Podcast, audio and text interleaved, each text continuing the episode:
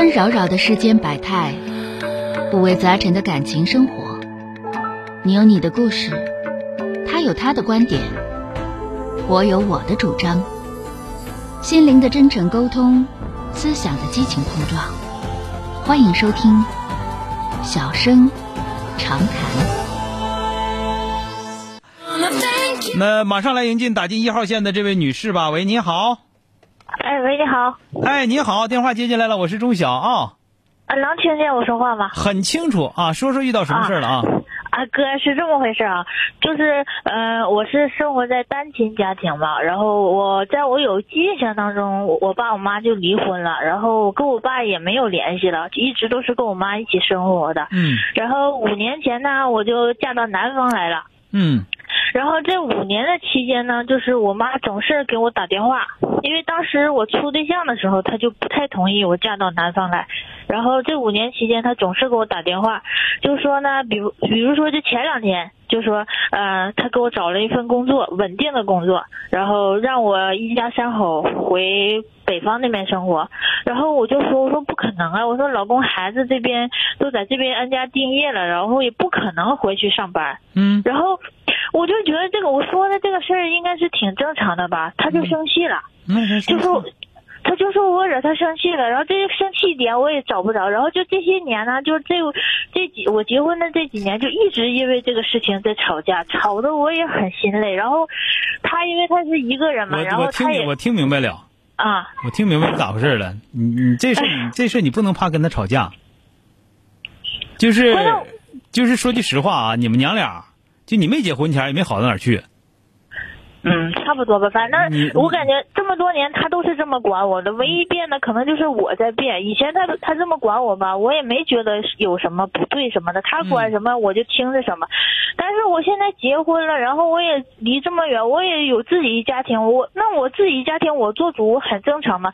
我总感觉他就老想改变我，然后也想让我老公也听他的，然后我的孩子也听他的，最好就是我们一家三口都生活在他的身边的这种感觉。然后我就说。这个肯定是不可能的嘛，对不对？这样，我这样，你停下来，停下来，你必须停下来，你得听我说了啊，因为你的这个事情就是我听明白了，我听明白了，所以说作为你来说，咱们现在就探讨这个办法，探讨成因，行不行？行。哎，因为你的这个情况呢是有典型性的，你的这个妈妈，你这妈呀，这不是啥好性格。我告诉你，性格非常不好，那个性格特别不好，控制欲贼强，甚至说有点那个偏执。你老爹为你，你老爹为啥不跟他过了？就因为他这个毛病，知道吧？我小小的时候，他俩吵架打架打的特别凶。对呀，就因为这样，完了人不跟他过了。后来呢，他控制不了你爹了，就开始控制你。但是你小的时候，你受他控制啊。我就跟你俩说一个最简单的一个事情，我一说你就明白了。你为什么要嫁那么远？有很大程度上的原因，就是因为我不想跟你在在跟前儿，不想跟你在一起。要不然的话，很有可能你们家邻居都结婚了。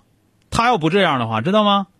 啊，其实我当时嫁男方也有一方面这个原因。对，所以我说你不用说太多，哥哥听得清清楚楚。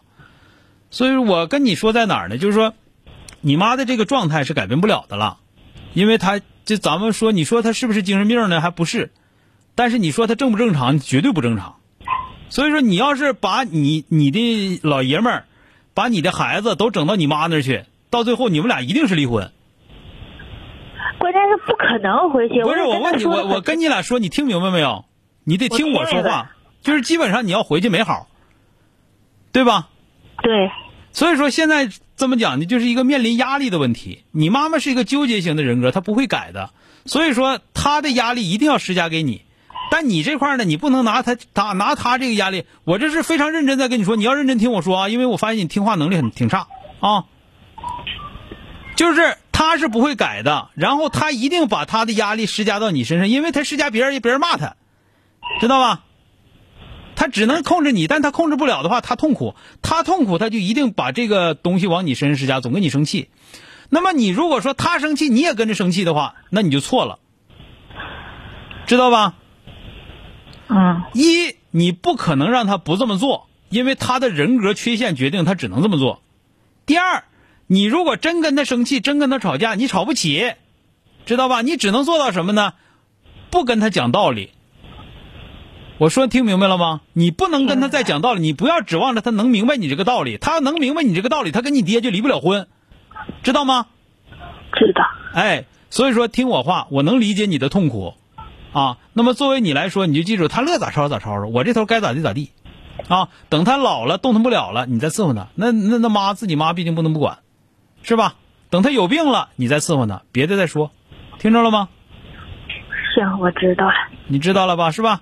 那就可以了，你就记住，就是这个事儿，你不能真跟他生气，你真跟他生气，你生不起，而且你不能说他让你干啥你就干啥，那你没好，啊？行，知道了。行，明白就好啊。好了，再见。